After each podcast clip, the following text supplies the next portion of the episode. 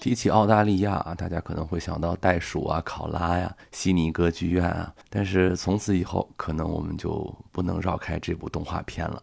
它将成为澳大利亚的一张新名片啊，就是布鲁伊这个动画片，我特别喜欢看，我的孩子也经常在看，我就一直想聊一聊这部动画片，跟大家推荐一下、安利一下这部动画片呢。它不光是给孩子们看的时候带来了欢乐，给大人们也带来了很多的思考。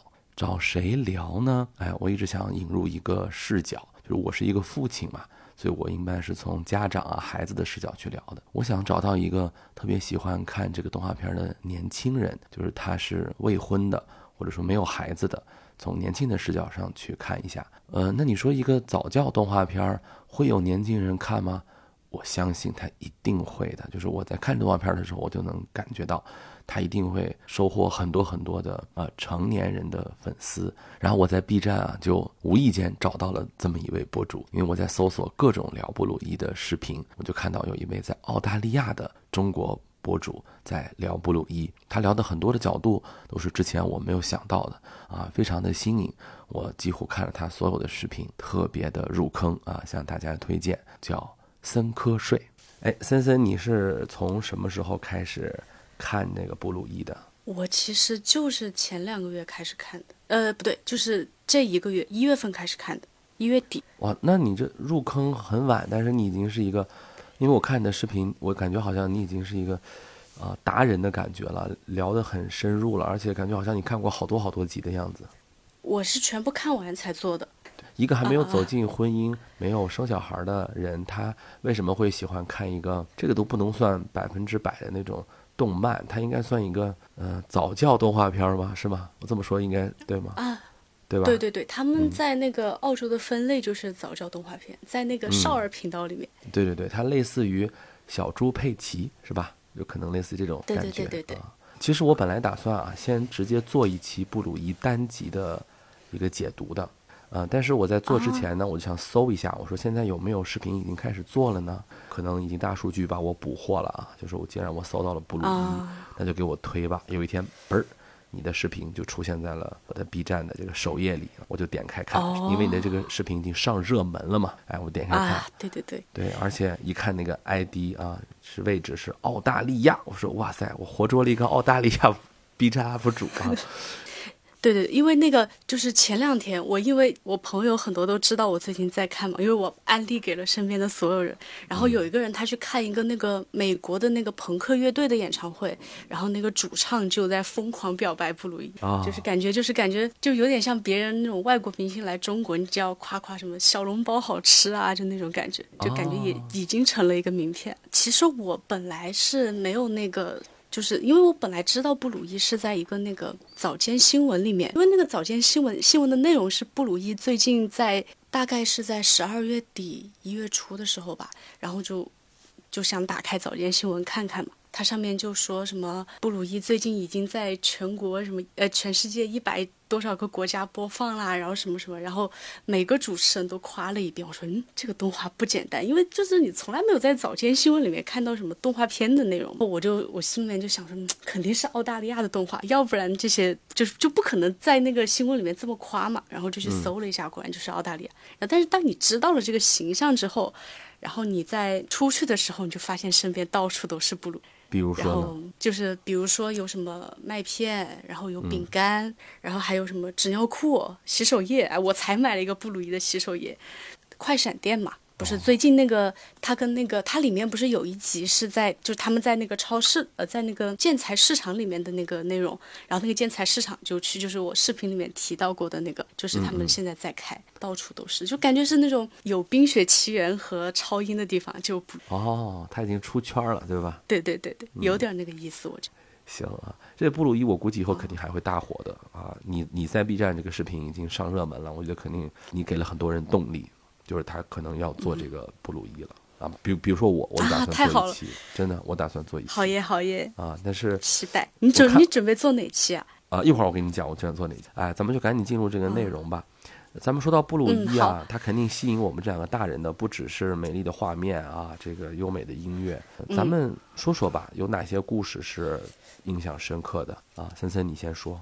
印象深刻就是有一集是。啊、应该是第一季的前面几集，然后他是。我就是看了那集之后，我才开始严肃认真的观看布鲁伊。就是那一集是那个叫果蝠，应该应该是叫果蝠吧，嗯水果和蝙蝠啊。对对，就是他不是讲那个布鲁伊就是不想睡觉，他知道果蝠不用睡觉，他就想当果蝠。那个地方就是他不是一开始他睡不着下去找他妈妈，然后找他妈，他他妈又哄了一会儿，然后他又上去睡，然后第二次他又下去的时候。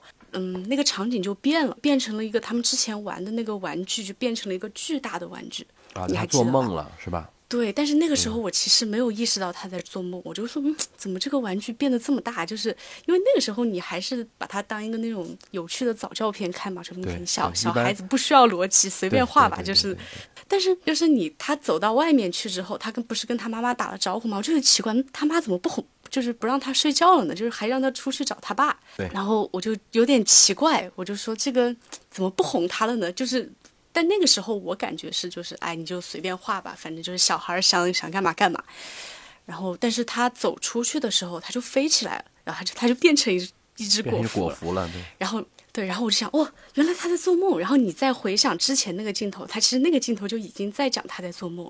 我就觉得这个处理非常有电影感。他特别像那种拍梦境的电影儿，就是有些电影是、就是有作者表达性的导演，他拍梦境的时候，他不愿意拍那么明显，比如说拍这个人睡着了什么的，他会让你啊，对对对，朦朦胧胧他会放一些，小线索，让你去发现他这个不是真实的场景。他会让你朦朦胧胧的让观众，哎，这个好像已经进入到梦境了。这是我第一次在一个这样对对扫到对对对动画片里面看到这样的处理啊，对，我觉得这嗯小孩子可以看懂吗？就是当然我可能成年人有些傲慢，但是就是你当时就我儿子看懂了，就想哇、哇，那就觉得，然后后来你就带着那种看电影或者看那种给大人看的电影的那种心态，你去看之后，你就会发现他所有的事情都是说得通的，就是他而且有前面有线索，后面就会有一个呃回应吧。我们从来不知道什么时候开始的做梦。你回忆一下你的梦，你根本想不起来是什么时候开始。你为什么？你很少在做梦的时候意识到自己是在做梦，就有这种情况，但是我觉得特别特别少啊，少，就是快醒来的时候会感觉到你好像在做梦。啊。而且我看过很多对写写梦境的文学啊，嗯都会有一个人说你现在肯定是在做梦，然后那个人那个主人公说你凭什么说我现在在梦里？然后他就说你想想你是怎么来到这儿的。你想不起来了吧？你想想这一切是怎么开始的？啊你想不起来了吧？当你想不起嗯来这一切是怎么开始，你怎么来到这儿的时候，你就是在做梦。我能感觉到他每一集啊都想说点什么，他都想嗯加带一点导演的表达，但是这些东西它对对对永远不会影响一个孩子们他主观看这个动画片时候的快乐。大人看的时候是双份快乐。因为有的时候我们也见过有一些动画片哈，他好像整的挺深邃的哈，但是他一些这些东西小孩就不爱看了。比如说我孩子最喜欢的一集，我我可以说他肯定是最喜欢的一集，因为他经常要求看那一集。哦我说你我说你看新的布鲁伊吗？你会看新一集吗？他还没看完呢，现在他都说嗯我要先看一下那一集，就是公交车那一集，嗯你记得吗？就是哦，大概记得，但是就是班底特，他假装是一个公交车司机，然后呢，他的妈妈齐丽假装是暗恋公交车司机的一个，然后哦，那然后他们是扮演那个老奶奶是吧？他们扮演那个老奶奶。我给你讲这个故事啊，嗯，我给你我讲一下，你回忆一下哈。爸爸班底特在带着两个女儿玩一个公交车的游戏。爸爸扮演公交车司哦机，他两个女儿扮演坐公交车的两个老奶奶，要去打麻将。哦然后他妈妈呢扮演一个坐公交车的女士，然后他妈妈的这个人物小传是什么呢？他妈是故意去做的，对吧？对对对，你看他本本来就是一个父母跟小孩玩游戏嘛，我来扮演出租车司机，你呃我来扮演公交车司机，你坐公交车，咱们也可以这么玩儿。我们家小孩我也这么玩儿，但是人家这家人呢，就是戏精上身，他就非得有一个对对对，非得有一个人物小传对，就是他的妈妈说，我不是一般的乘客，我是一个暗恋这个公交车司机的女乘客，每天在这儿坐车呀。已经好几次了，嗯。我都是坐最远的一个车啊，有近的车我都不坐，就坐他的车，但是我就不敢表白，对我就不敢表白。搞笑的地方就是他们想赶紧下车，但是就是因为那个暗暗恋暗恋班底特，就是妈妈不下车，然后就所以一直都下不了车。不是不是不是，你忘了，我再给你讲啊，接着讲是这样哦，我忘了啊，那那那你讲一下。是那个呃，齐丽就他妈妈呢，不是假装暗恋这个公交车司机嘛，她一直不敢表白，但是那个两个小孩子呢，不是扮演这个老奶奶吗，他们就说：“亲爱的，你要表白哦，亲爱的，你要表白。”现在我孩子的口头禅就是“哦，亲爱的啊”，天天就是“哦，亲爱的”。他说：“你要你要表白，你要表白。”然后他妈妈说：“我不敢。”然后他说：“那这样吧，我们俩就故意制造各种麻烦，让这个车呢开的时间长一点，你们俩相处的时间就会长一点。”然后他就每天，他就每到一站就摁下那个下车铃我要下车。然后他爸爸说：“你为什么要下车呀？你不是要去打麻将吗？为这里是。”这个图书馆啊，他说：“那我要去买本书啊，我要去看本书。”哦。然后他走到那个门口说：“哎呀，我忘了，我不识字，我要回去了。”然后呢，他下一站又要下车。我这不是摩托车店吗？啊，你要买摩托车吗？他说：“对，我要买摩托车。”他走到那个门口，他又说：“哎呀，这摩托车，对对对，这摩托车没有粉色的摩托车，我我回来了，一直在那个找麻烦。”后来呢，是里面那个他小女儿扮演的那个老奶奶，把她带的一条蛇给放出来了，那个蛇就缠住了公交车司机，然后这公交车司机就阴差阳错的就掉到车外头去了，啊，这个车就失控了，他妈就过去抢救那个车，反正就是特得演。最后他们还是齐心合力的拯救了那个车。经过了这一巨大的事情之后，他妈就有了勇气了，就说啊，我喜欢你，我想跟你生孩子。啊，然后那个老奶奶说：“哎呀，你真勇敢，你表白成功了，结果好吗？”然后他妈妈说：“他已经结婚了，他跟长颈鹿结婚了。”然后就看他爸在抱着个长颈鹿啊，在那儿。啊，最后他妈就说：“啊，没关系，我很开心啊，没说，反正就是他不在乎这个对方的回答啊，我我只是突破了我的勇敢的自己，就就那种感觉。就是这里头有两两出戏嘛，一出就是我们大人比较喜欢看的那个表白的故事。”但是我儿子肯定不是爱看这个，我儿子三岁，他肯定他看不懂，他他也不爱看这个，他就每天，我为什么说他肯定不爱看这个呢？他每次演完看完这个动画片，他都要演那个老奶奶。他就就是 学那个布鲁伊哦，亲爱的哦，这个摩托车没有粉色的哦，我不识字。然后他就说：“爸爸，哦，就是那种捣蛋的感觉。”对对对，他就喜欢那个捣蛋的感觉。后来那那两个老奶奶不是说知道他爸爸那个扮演那个角色已经结婚了嘛？他就说：“我来替你教训他们。”两个小孩就扑过去扑他爸爸，他就每天要扑我，就是说他就他就要选择那个扑的感觉，教训一下，教训一下。就是小孩肯定是喜欢看那种搞笑的、闹的那个情节。然后我们大人呢喜欢看这个，这个女孩她勇敢的表白自己，然后然后，哎，你看她就是一个故事讲了两个，哪个都好看啊。对，还还有一集我觉得啊，你说你说讲选举讲选举那一集，你看看过吗？是不是他们去公园啊？嗯，不是，是他爸妈带他带布鲁伊和宾果去投票，就是选他们总统选总统的那个。哦，忘了你说就是那个，我觉得。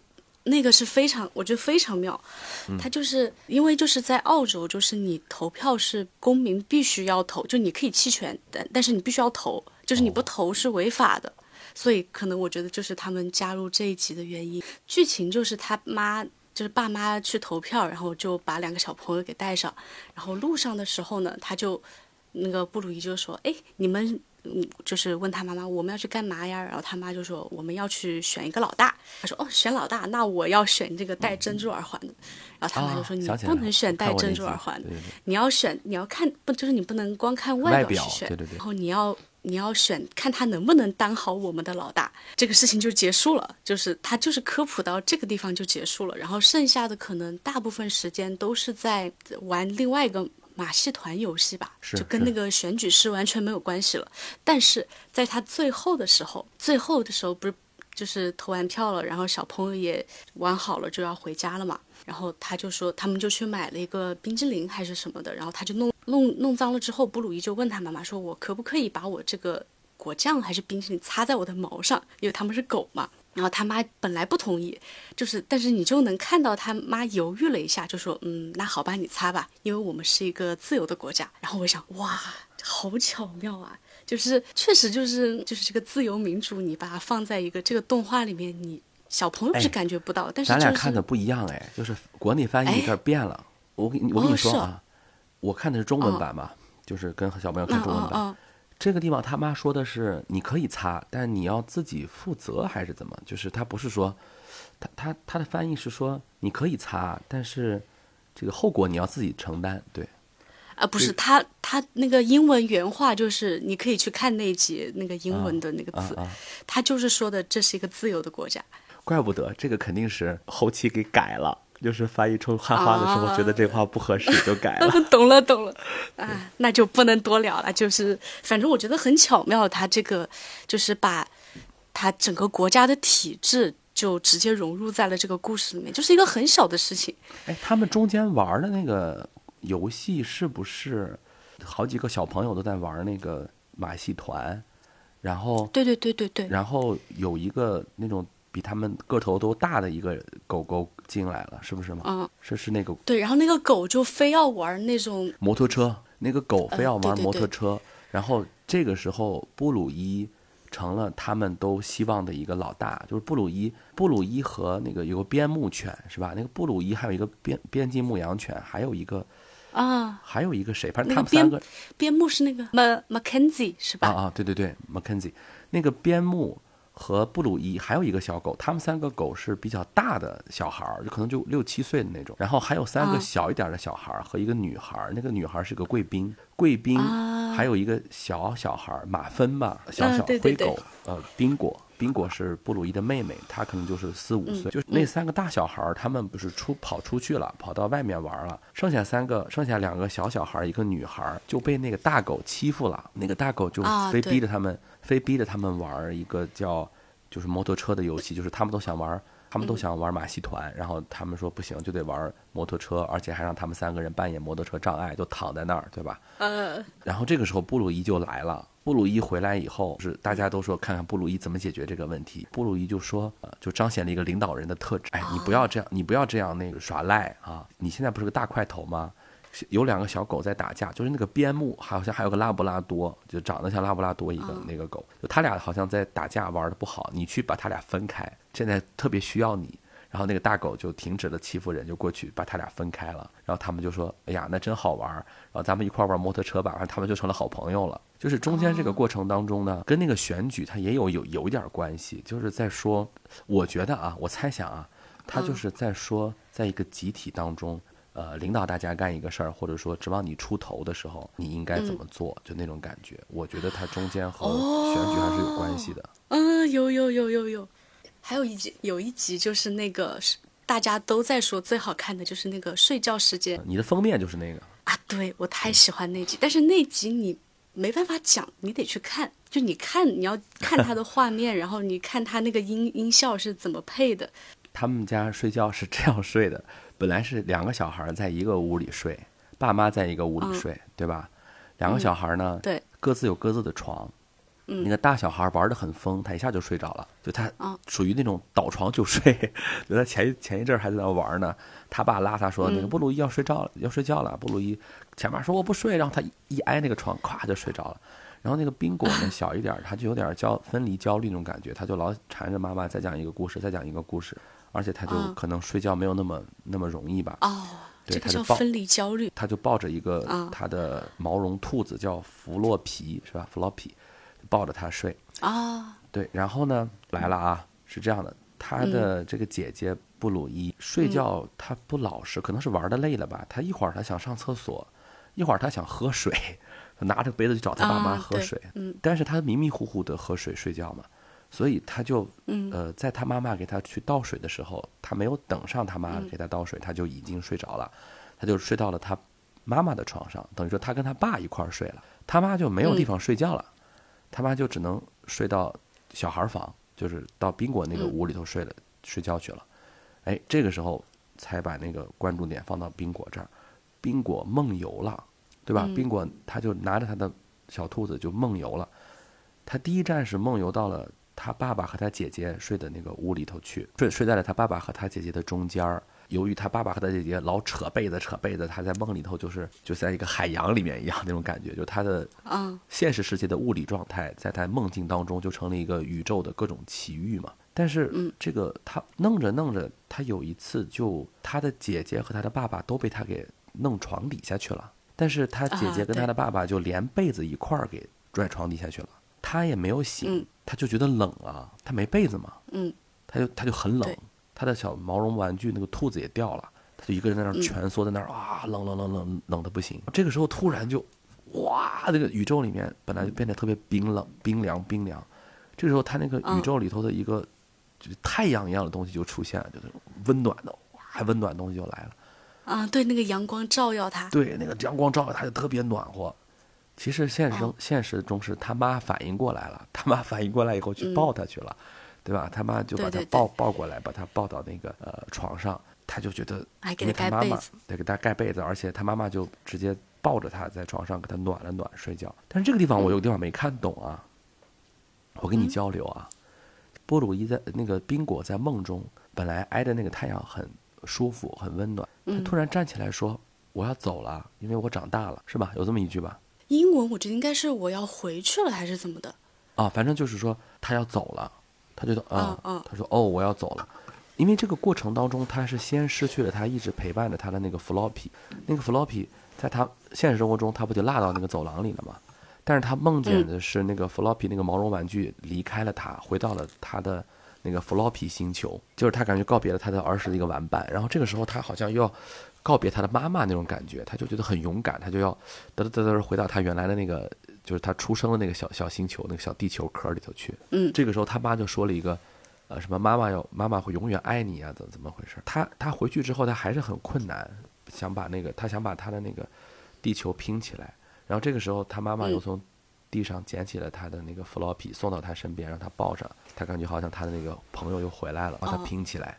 大家可能听我们讲没有什么故事情节，就是一个小孩梦游。但是这个片子这一集他用的那个音乐和那个画的那个画质和那个感觉就飙泪，你能明白吗？对对对，就爆哭哭，爆哭，看完之后爆哭，我媳妇儿跟我儿子都爆哭，我媳妇儿哭啊，哇，小朋友也哭，哭哭哭，我媳妇儿哭啊，她跟我说就是，嗯哎，她就觉得这是一个讲小孩分离焦虑的故事啊，她就觉得那个，嗯这个这个他要离开他的妈妈呀，他妈妈很爱他呀，就这种感。我小孩爆哭呢，他三岁多，他说话还不是很利索，他也不能完完整的表达自己的这个爆哭的，但是我只能是观察他为什么爆哭呢？首先，他看完这个他不就哭了吗？他就去找他的那个玩具，就他有一个类似 floppy 那样的东西，一个一个泰迪熊，就是一个跟他那么大的一个泰迪熊，他就要去抱着他，然后他就就在那儿躺床上哭，就是不是哭，就是那种抽泣，就觉得受委屈那种感觉。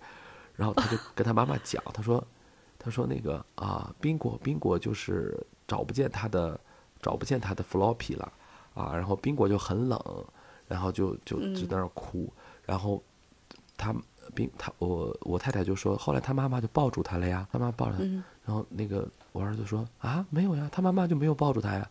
他说抱住他了，我妈 专门给他打开看，说你看他妈妈抱住他了。然后他说哦，是他妈妈抱住他了，他就哭。这个我我我只能猜测，就是小孩儿哈、他感受到了一种动画片里头那个宾果的那个情绪，嗯，对对对对对，就他可能有一种就是非常有感染力，就有一种共情的感觉。他不是像嗯我们这种有了思考意义类的这种哭。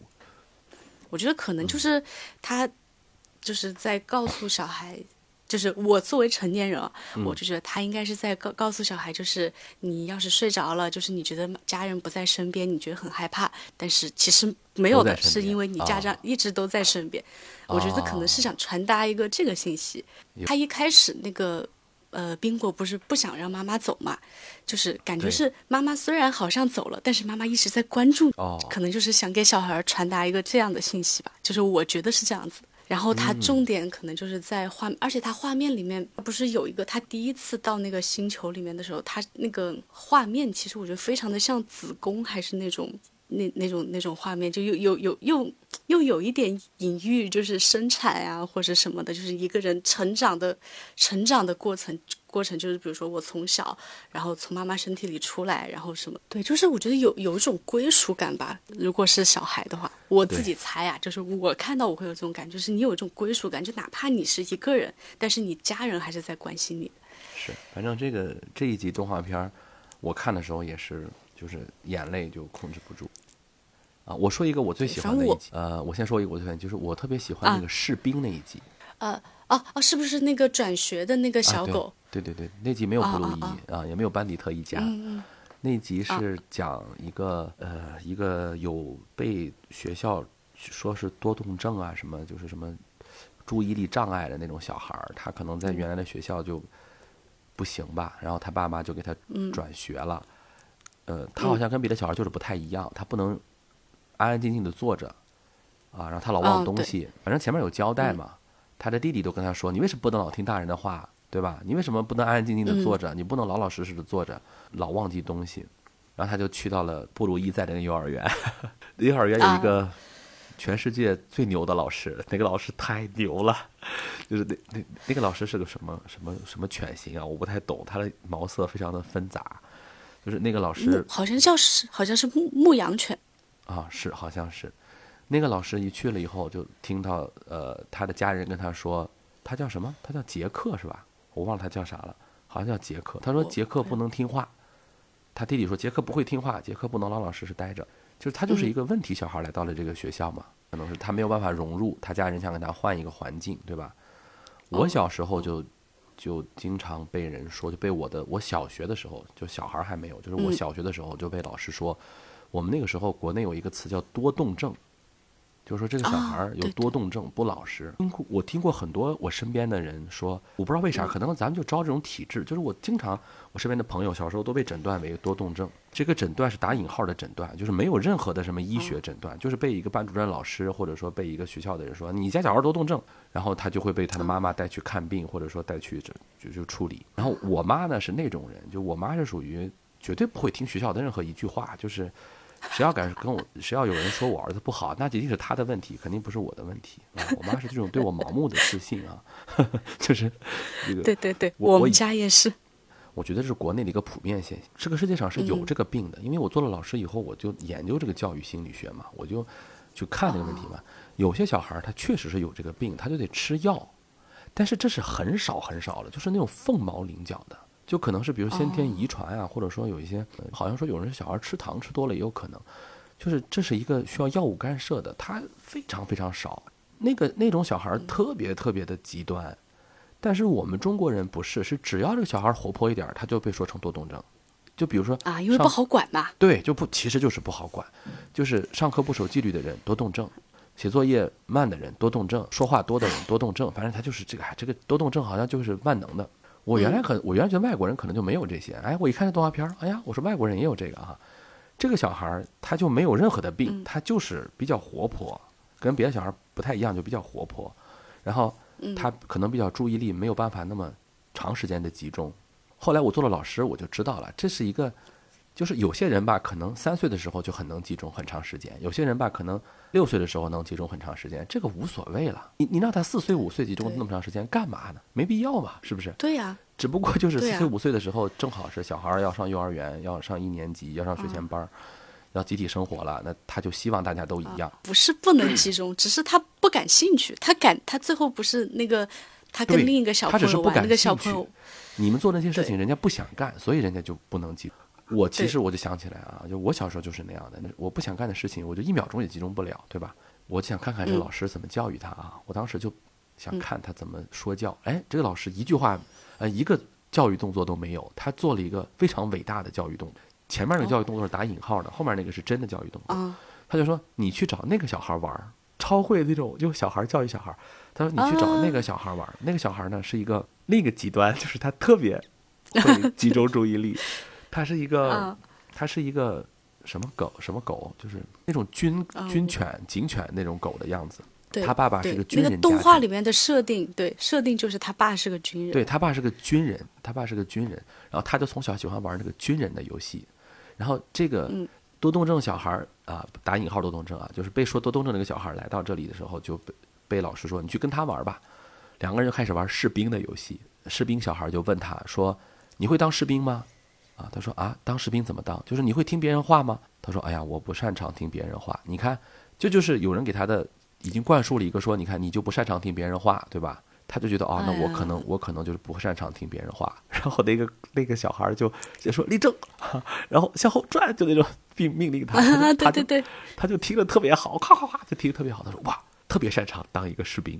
然后两个人小孩就玩各种。对，然后后来他们去出任务，然后就玩各种士兵游戏，任务也成功了。对，他说你要记住这是什么位置啊？你要，呃，你要去会放哨。放哨什么意思？就他要一直不动的盯在那儿放哨，因为他特别喜欢玩这个。因为这个小孩特别喜欢玩这个游戏，他已经融入进去了，所以他能坚持超长时间不动的放哨。然后那个红颜色的小小军犬就跟他说：“啊，你特别适合当士兵，你特别擅长放哨，就是我们经常讲那个鼓励、鼓励教育嘛，就是你你真棒。然后有一次他们出一个任务，就说你要迅速的说出这个数是几号数，对吧？他说我原来特别、那个小孩，他说我原来特别不擅长记东西嘛，但是他就说我一定要完成这个任务啊，否则什么直升机就来轰炸我们了，怎么回事？他说这是七号数啊，说对了哇，然后他俩很高兴，然后他又说对对对对我们要跑，我们要跑到另一个地方去登机。这个时候啊，这个时候那个小孩就说了一句，我觉得动画片拍的真好。跑是我擅长的，因为我是捷克什么罗素更。我说哦，他们那个狗是有分区的哈。他说这个每个狗是有天赋的，我还去查了一下，那个捷克罗素更啊，真的有这个狗。这个狗是被号称养过狗的人就知道，它被号称是最难养的狗之一。它是属于那种训练起来特别难，但是一旦训练好以后，特别的听话。就它是那种精力特别丰富，一刻也不能闲着。哦，就真的狗也是这样子的，也是跟那个小孩狗是一样。对，跟那小孩狗是一样的。真的，这个狗，这个杰克罗素梗，它的活力无限。一般新手养狗的人啊，很难养它。就它属于那种啊，就停不下来，各种哇，就特别。比如你让它像金毛一样，就是你别动啊，很难，超难。但是你要是训练好它。它会变得特别听话，特别贴心，就它是属于这种狗。然后它跑得特别快，然后那个他说我是杰克罗素更，咵跑特别快，就说说明他那个他有一个先天的天赋嘛。就这个小孩他有个天赋，如果把它代换成小孩一样，就是每个小孩都是不同的这个狗狗啊，就是有的狗狗擅长这个，狗狗擅长那个。你非要让一个杰克罗素更变成一个导盲犬，那就不现实，对不对？这个杰克罗素更，我查了以后，我觉得这个狗简直太厉害了哈！就是它是，如果训练好了，能乖到什么程度呢？就是你去看好多那个欧美的动画，呃，欧美的真人电影的，比如说你要演一个人，他养一个宠物，这个宠物一般就是杰克罗素更，就它能当演员狗，听话到这种程度，它能演戏啊，但是。他要是一个小狗的时候，他就很难训。就是我们说那种天赋很高的小孩，他就不可能给你安安静静的待在那儿。你把一个杰克罗素更变成一只金毛就好吗？他也不一定啊。对对对对对。对故事看完以后，我觉得我觉得这个故事讲的真好。然后回来以后，有一个最感人的情节是啥？最感人的情节是他学会了等待。你知道一个狗学会等待有多难？就是那个。他的好朋友，他就送给他一个炼乳。他说：“我最喜欢吃炼乳了。我爸爸从那个军队回来以后，带给我一个炼乳啊，我就给了你一个炼乳。”嗯，他就一直把这个炼乳装回家，跟他的妈妈说：“妈妈，我能吃炼乳吗？”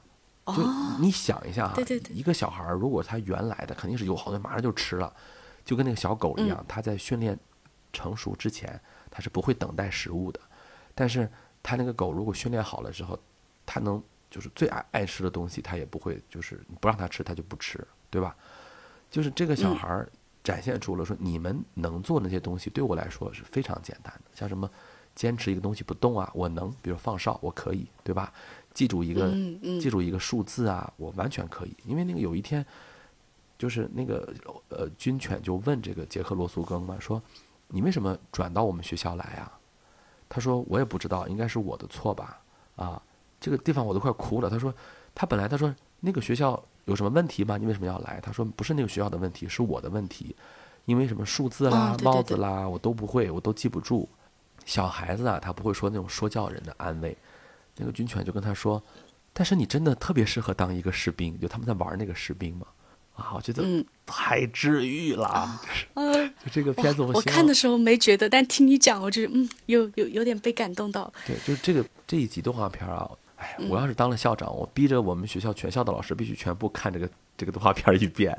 啊！为什么你来了这个学校？你以前的学校有什么问题吗？没有，问题出在我自己身上。我总是不能按别人的话去做，我不能好好坐着，数字啦、字母啦、帽子啦，什么都记不住。哦。但你很擅长演士兵。